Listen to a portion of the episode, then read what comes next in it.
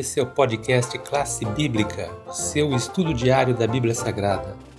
Hoje iniciamos nosso estudo com esse som alegre do country, porque queremos expressar nossa alegria pelo dia de hoje. Afinal, completar nosso podcast número 200 sem interrupção é motivo de muita comemoração. E essa conquista só foi possível porque você está conosco. Por isso, nosso muito obrigado pela sua audiência. Você é o motivo de estarmos aqui. E esse é o sentimento de toda a nossa equipe, com certeza. E coincidiu de o Daniel e o Luciano participarem hoje. E quero começar pelo Daniel, que vai trazer a primeira parte do tema de hoje. E aí, Daniel? Olá, ouvinte do podcast Classe Bíblica. É muito bom estar aqui novamente, podendo compartilhar com você um pouco sobre a palavra de Deus. E hoje é um dia especial Estamos comemorando o aniversário do podcast número 200, que nos traz uma alegria imensa. Estamos ainda mais motivados para continuar com você com esse trabalho maravilhoso. O tema da lição de hoje é os olhos do Senhor. Veja como já começamos de forma impactante, já falando sobre os olhos do Senhor. E assim nos traz alguns questionamentos. Qual é a natureza da realidade?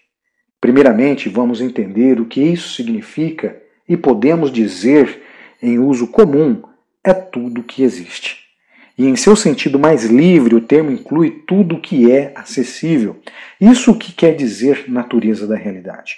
Agora, quando levamos esse tema para outro patamar, começamos a entender sobre tudo que nos rodeia e assim naturalmente surgem vários outros questionamentos. E um deles é o universo. O universo é tudo que nele há, incluindo nós, que simplesmente existimos aqui na Terra? Este é o primeiro questionamento. Ou não há Deus, não há deuses, não há nada de divino aqui na Terra? Ou a realidade é puramente material e também puramente natural? É interessante é, esses questionamentos. E quando estudamos corretamente o Evangelho, entendemos melhor a verdade é, e ela passa a ficar para nós como água cristalina. E assim nos traz uma visão completamente diferente e correta que o universo foi criado por Deus. Quero compartilhar com você agora o versículo 15 de Salmos 34, que fala exatamente assim: Os olhos do Senhor estão sobre os justos e os seus ouvidos atentos ao clamor. Não me canso de ler esse verso e dele me surgiu uma pergunta. Se na própria Bíblia diz eh, no mundo não há um só justo, como o Senhor vê ou ouve os justos? Bom, mas o que o texto quer dizer é que não há um justo por seus próprios méritos. Não há um justo que é justo por causa de suas virtudes ou por causa de sua santidade.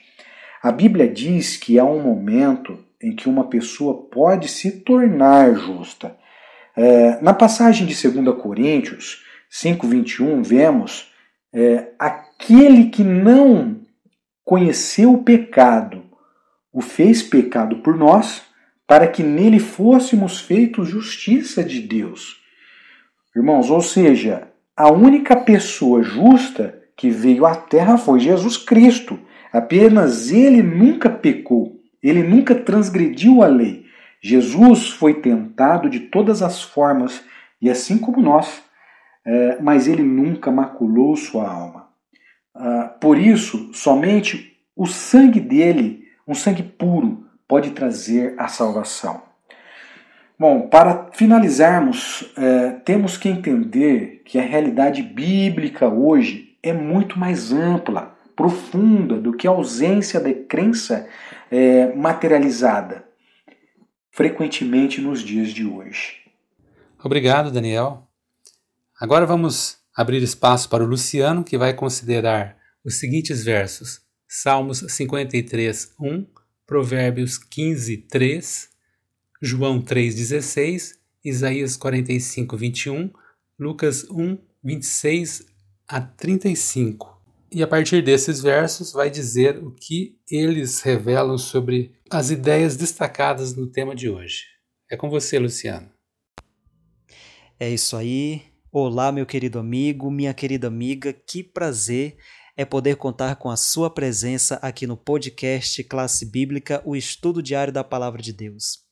Chegamos aí ao domingo, primeiro dia da semana. Hoje, 21 de outubro, é um dia muito especial para nós, porque nós estamos completando exatamente 200 episódios da série do podcast Classe Bíblica. E isso é uma felicidade muito grande, porque nós começamos a entender que o nosso projeto ele tem dado muito certo e pelas nossas orações Deus tem nos ouvido e você que está aqui conosco todos os dias, nos acompanhando, para nós é um grande prazer poder dividir esse momento, esse pequeno momento em que nós possamos estudar um pouco, conhecer e nos aprofundar a respeito do amor de Deus, da palavra de Deus. Durante esse trimestre nós estamos aprendendo um pouco mais a respeito da educação, de como que Deus ele trabalha a questão da educação para nós seres humanos e como que essa educação ela foi trabalhada no passado. E olha só que maravilha é nós entendermos que nós podemos ser peças chaves nesse ministério, no ministério de Jesus Cristo. E eu quero te deixar aqui os meus sinceros agradecimentos que você continue sempre aqui conosco, porque a sua presença é primordial. Ela é quem nos dá força para que nós possamos continuar dia após dia. Um grande abraço para você, tá bom? Ok, é, Bom, para a gente dar início a esse estudo, eu acho que os textos eles foram muito bem coloca colocados para que a gente possa entender um pouco a respeito é, do assunto da, dessa semana. Porque assim, se nós pegarmos toda a essência, o que é que nós vamos conseguir entender?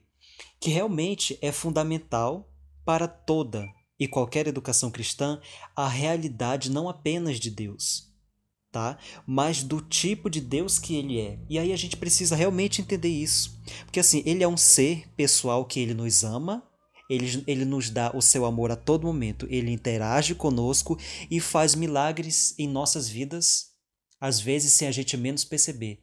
Milagres ao nosso favor. E isso é muito importante, porque nós, a partir daí, nós conseguimos entender quão grandioso é o amor de Deus. Às vezes é um amor tão grandioso que não, não cabe no nosso imaginário, né? E isso não é ruim, lógico. Uh, uma das coisas que para mim chamou muita atenção nesse, no texto de domingo é que Deus, embora ele use né, as leis naturais, as leis que foram criadas por si próprio, é, que a gente entende Deus como criador, ele o mais engraçado é que ele não está limitado por essas leis e, a, e ele pode transcendê-las a qualquer momento, assim que ele desejar. E isso não é ruim, lógico. E um dos grandes exemplos disso é no momento da concepção virginal de Jesus Cristo.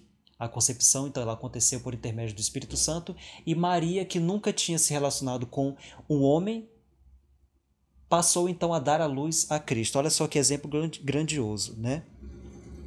E aí o ensino dessa, dessa visão, especialmente, é, é, é pertinente para os dias de hoje, porque grande parte do mundo intelectual ensina abertamente né, e sem nenhum arrependimento a cosmovisão ateísta e a cosmovisão naturalista também, né? São dois aspectos aí que a gente vai também discutir durante a semana, durante a semana, perdão, afirmando erroneamente que a ciência sustenta essa cosmovisão, tá? A gente não vai entrar no mérito aqui dos buracos, das filosofias vãs, mas é sempre bom a gente lembrar que a gente precisa buscar a verdade a todo momento, né? A própria Bíblia Sagrada fala lá no, no, livro escrito pelo apóstolo João que a gente precisa conhecer a verdade, porque a partir do momento que a gente conhece a verdade, nós entendemos que essa verdade ela é libertadora. Bom, chegando a uma conclusão, né, a gente começa a entender então que essa cosmovisão ateísta ela é estreita e ilimitada. Com toda certeza, você que tem nos acompanhado já deve ter chegado a essa conclusão. Tá? E aí, em contraste com a cosmovisão bíblica, né, que abrange o mundo natural, mas não está limitada por ele. Isso é muito lógico. E aí, por que então você acha que a cosmovisão bíblica, né, que é uma cosmovisão teísta, ela é simplesmente muito mais lógica e racional do que a sua rival, que é a cosmovisão ateísta? Fique com esse questionamento, estude a Bíblia Sagrada, se achegue mais a Cristo, um excelente domingo e a gente se vê na quarta-feira. Grande abraço.